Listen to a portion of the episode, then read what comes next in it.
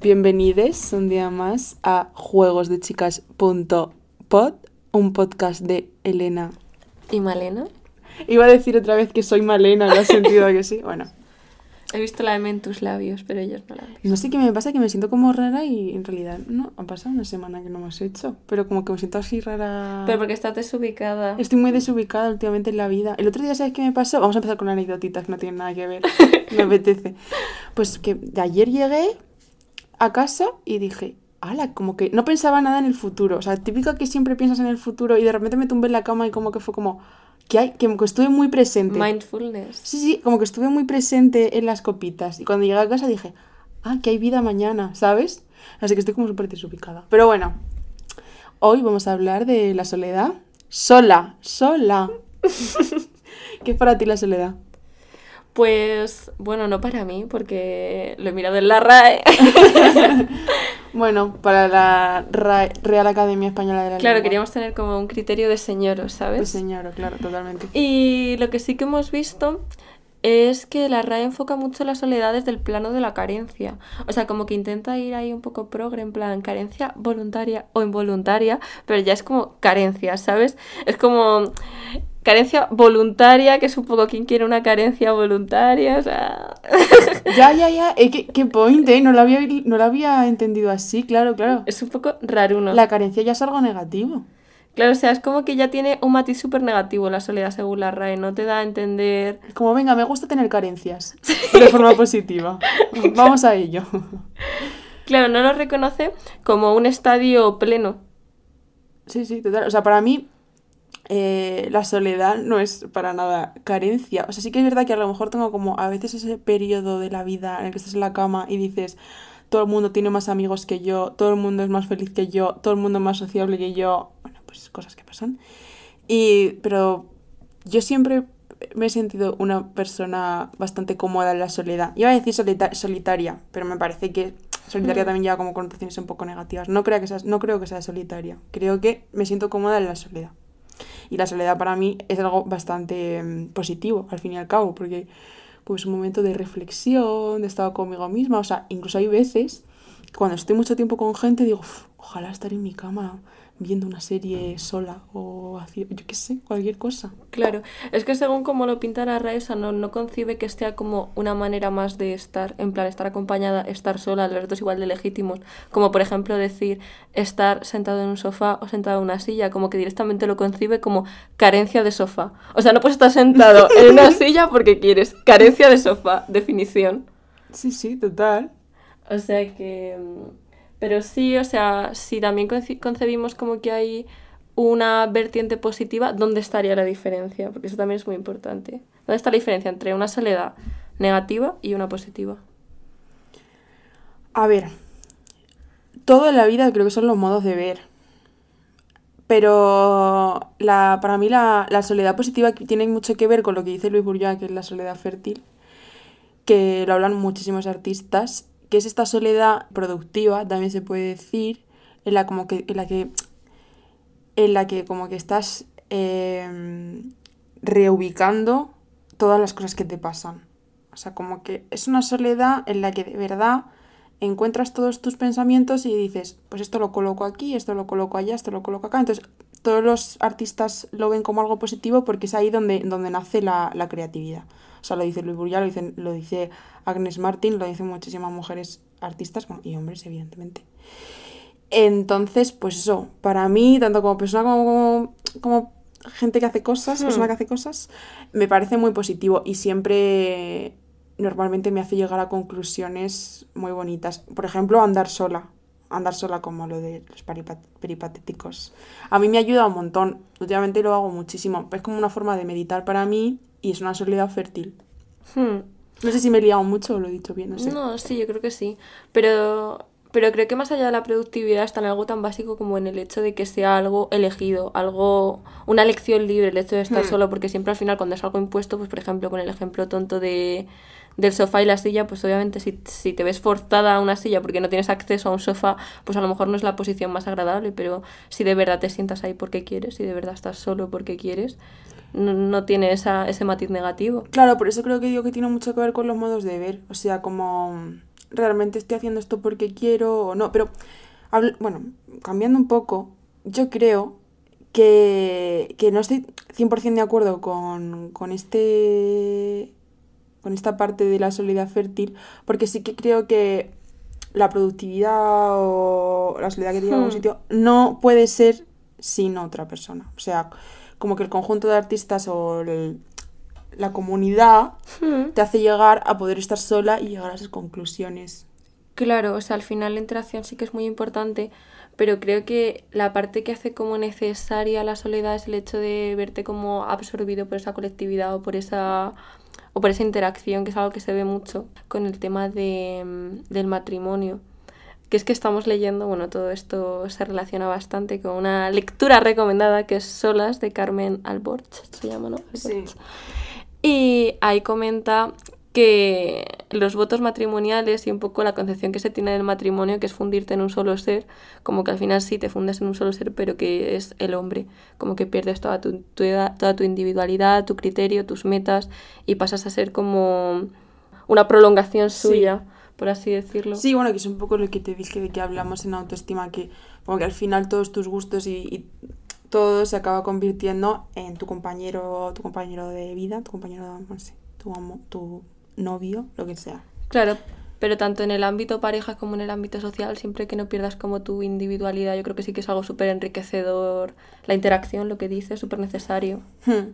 Sí, que, que al final, pues eso, que lo, que lo más importante que tienes es como tu ser y tu capacidad de elección y tu y, y tus propias metas, en plan, poder tener tus propias metas. Hmm. Y bueno, también una diferenciación más que existe, yo creo, entre, entre la connotación negativa o positiva de la soledad es el hecho, que es lo que dice, esto, bueno, Carmen, Carmen, mi amiga Carmen, en el libro, La Carmen. así con toda la confianza, em, es lo del hecho de que no es lo mismo estar sola a sentirte sola. Hmm. Pero es que yo creo que también va súper ligado al tema de elegirlo o no elegirlo. Porque al final yo creo que si es algo elegido no, no te hace sentir mal, ¿no? Ups, esto no estaba en el guion. Elena colapsando, en shock. Yo necesito meditar. Em, no lo sé. Siguiente pregunta, paso palabra.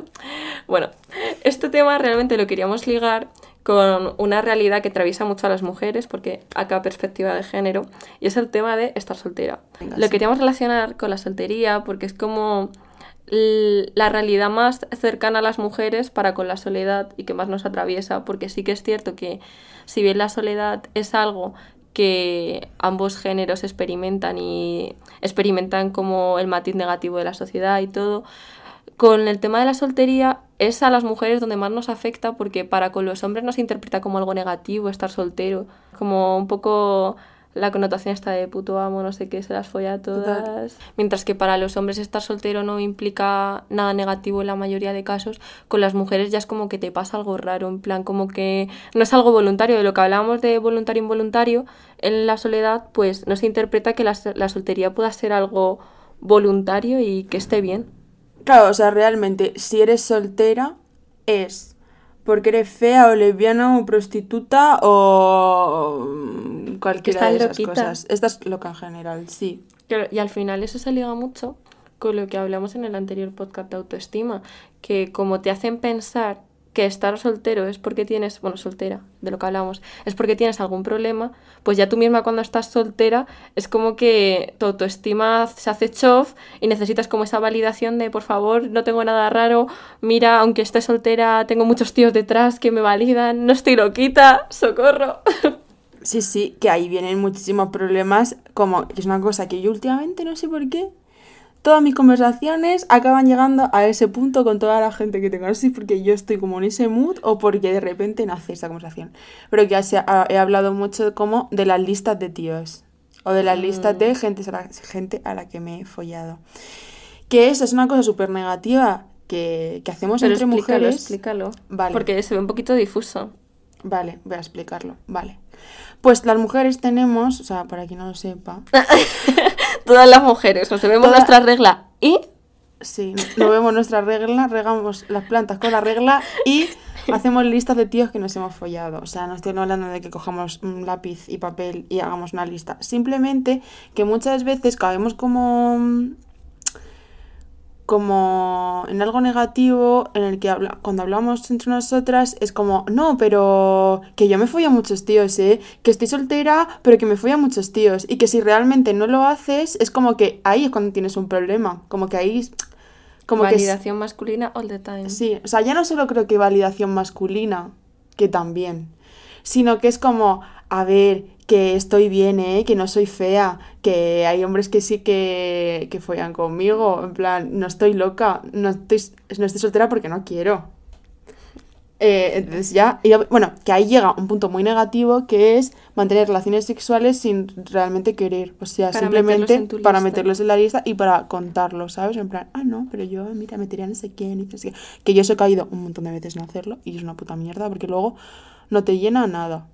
O sea, es que luego es una mierda. Es como que realmente, aunque va desde la perspectiva del empoderamiento de no, estoy soltera porque quiero, como que necesitas eh, esa justificación. No vale solo con el no, estoy soltera porque quiero, no, tienes que demostrar, en plan, enseñar pruebas de, de que realmente tienes muchas posibilidades y...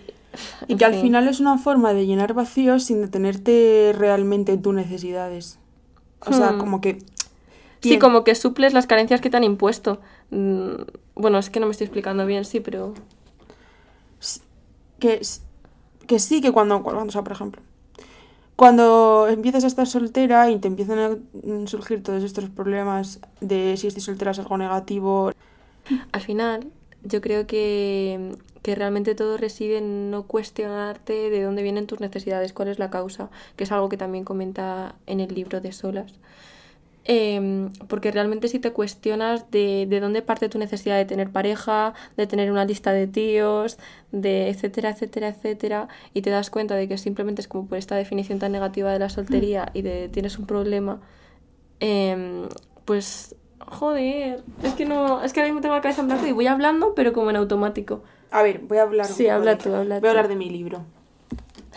Que, a ver, yo saqué un libro que iba sobre mi propia experiencia en la ruptura, pero desde un punto individual, en ningún momento como de la causa, sino como de cómo me sentí, hmm.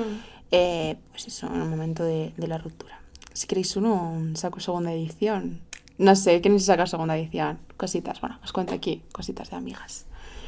A lo mejor sí, algunas personas me lo han pedido. Bueno, entonces al final eh, hablo justo de este problema, del de llenar vacíos sin, sin, pararme en lo que realmente necesitaba. O sea, es verdad que no, no me voy a sentir mal por eso, porque era mi momento, era un momento en el que yo no podía pensar, simplemente era un ente que hacía cosas que no entendía.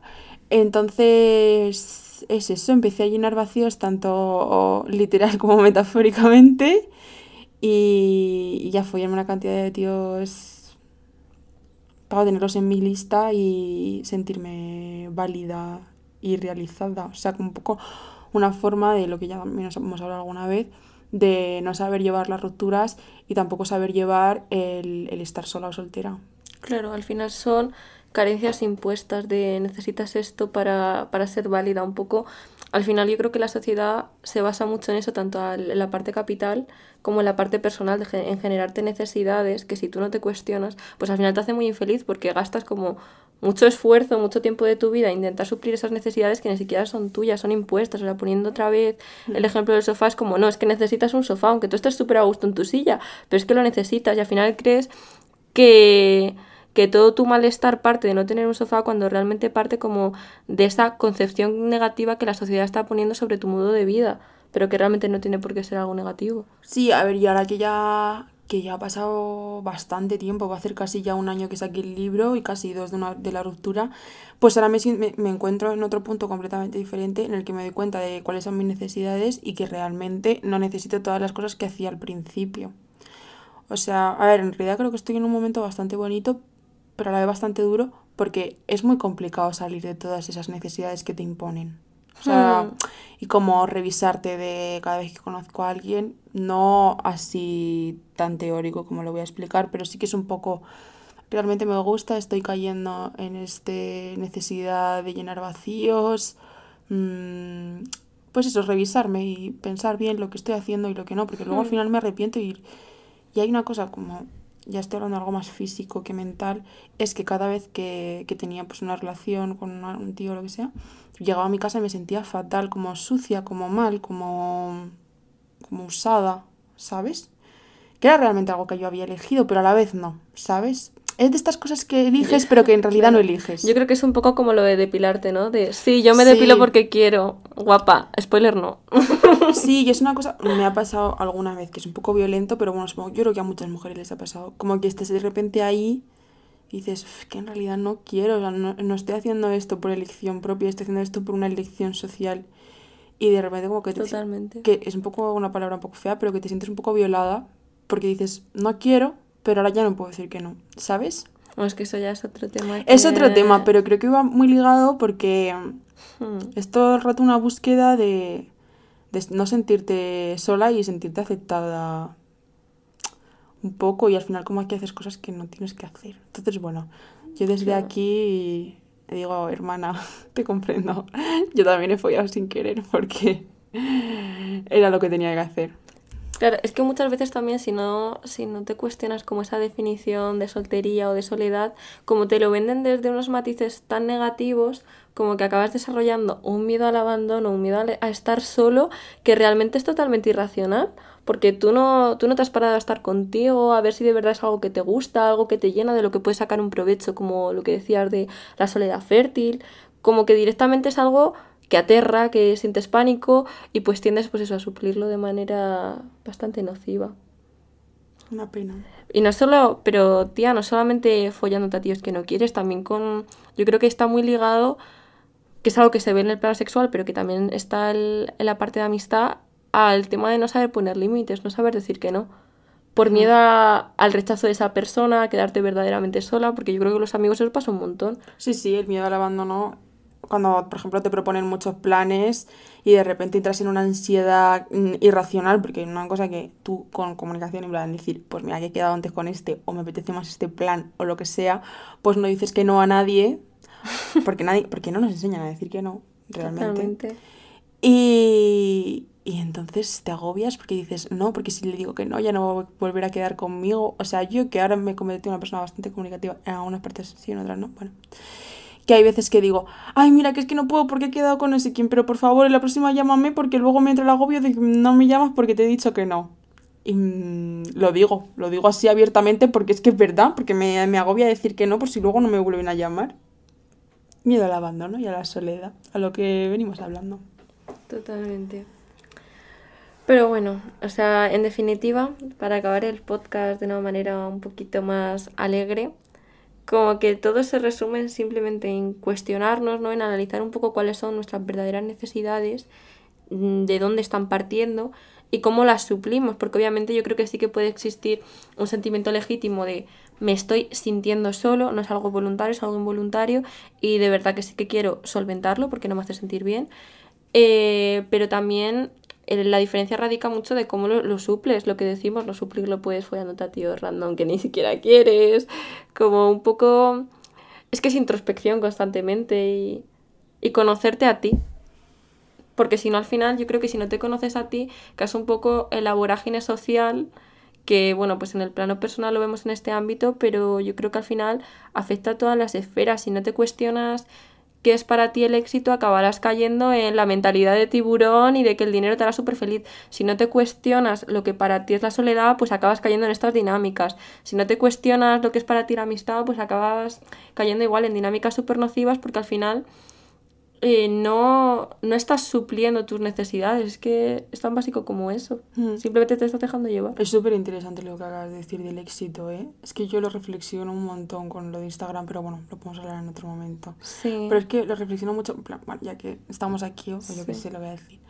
Porque como que en Bellas Artes o como que hay un pensamiento de que tienes que hacer famoso y como que la gente su meta en la vida es hacerse famoso y como que yo creo que no nos hemos planteado bien realmente qué es ser famoso y qué es el éxito y que al final Claro. es una meta que tú tienes y que si no se llega a cumplir Bueno, eso viene mucho con lo de que hablamos de las expectativas. Pero bueno, sí, Necesidades impuestas. necesidades impuestas y que hay que hay que revisarse todo el rato. Y yo creo que al final mm, me pongo cada vez que hablo aquí me pongo a hablar como una forma un poco idílica de lo que soy. Pero no, al final es es así, o sea, ha sido a base de cagarla y no darme cuenta de lo que pasaba, en el que te das cuenta de pues, cómo son las cosas, cómo eres tú, cómo reaccionas a todo y lo que necesitas y lo que no. Hmm. Y yo creo que la verdad a mí este podcast sí que me vale mucho como para revisar mis definiciones de las cosas. Porque al final Hmm. cuando te pones delante del micrófono, como que de verdad tienes que plantearte qué es para mí la soledad, qué es para mí esto. Claro, es que cuando nos hemos puesto a hacer el guion y me has preguntado, ¿pero qué es para ti la soledad? Y yo enseguida he pensado como algo positivo y tú me has dicho, no. O sea, y tú me has dicho, pues para mí tal. Entonces como que al final creo que es muy enriquecedor y como que sí, que está cumpliendo su función en, en eso, en preguntarte cosas tan básicas como qué es para ti la soledad, Es que qué, es para ti las cosas. qué es para ti la felicidad, qué es para ti la autoestima, qué es para ti... Claro. Muy fuerte. Y yo creo que para, que- para la gente que lo escuche, pues también como un poco cuestionarse su propia definición, porque al final no tienen por qué estar de acuerdo con nosotros, pero si por lo menos el podcast les vale para preguntarse, no, es que yo no estoy de acuerdo con la definición que dan ellas de la soledad, porque para mí la soledad es esto, pues ya es un buen point, ¿sabes?